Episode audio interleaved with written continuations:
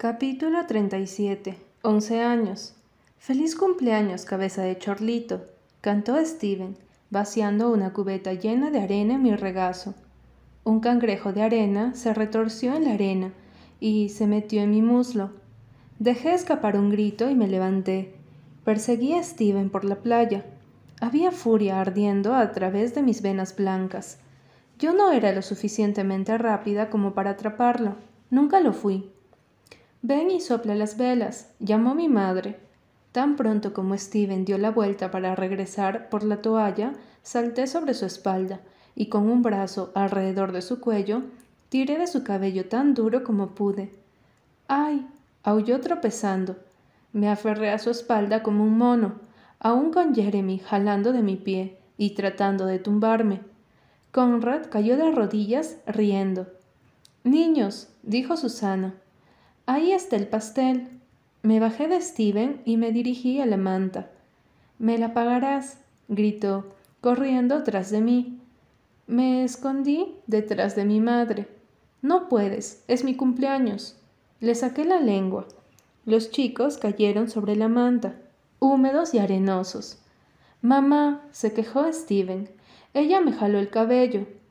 Steven, tienes una cabeza llena de cabello. Yo no me preocuparía por él.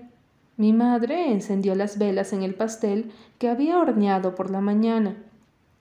Era un pastel desigual, Duncan Hines, amarillo, englaseado de chocolate.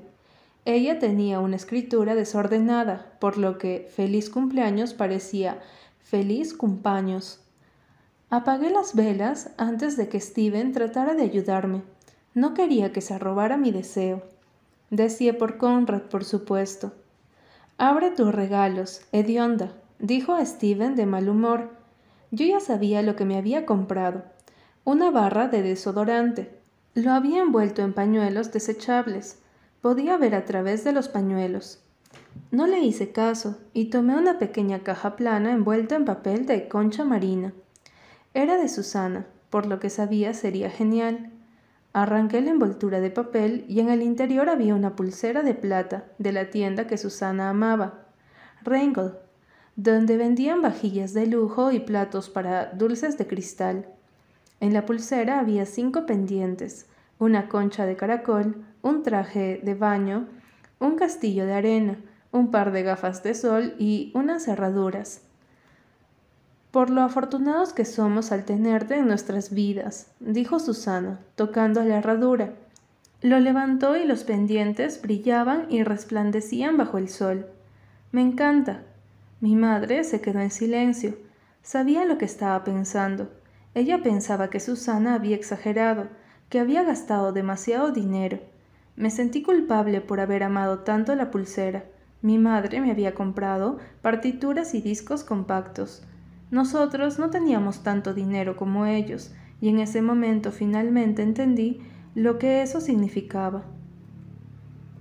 Capítulo 38 Me encanta, le dije.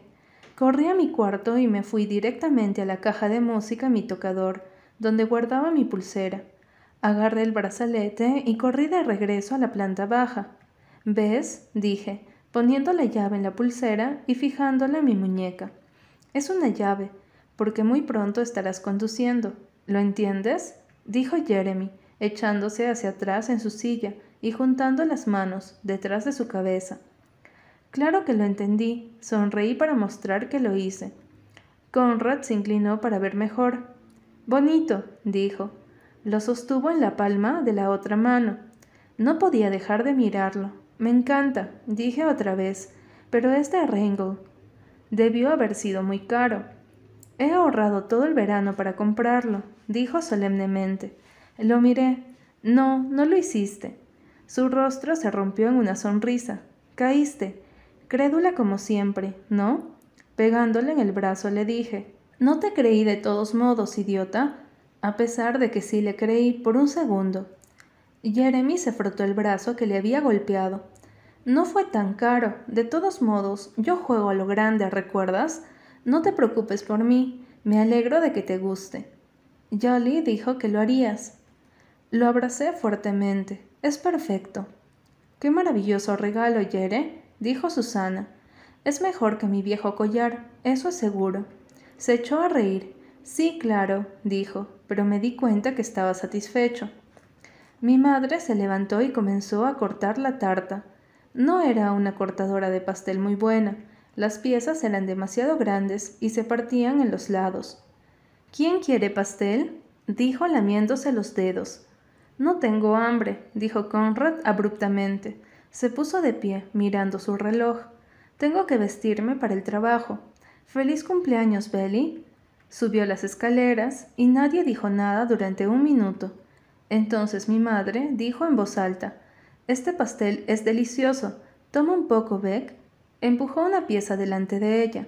Sonriendo débilmente, Susana dijo, No tengo hambre tampoco. Ya saben que dicen que el cocinero no tiene gusto por su propia comida, pero ustedes coman.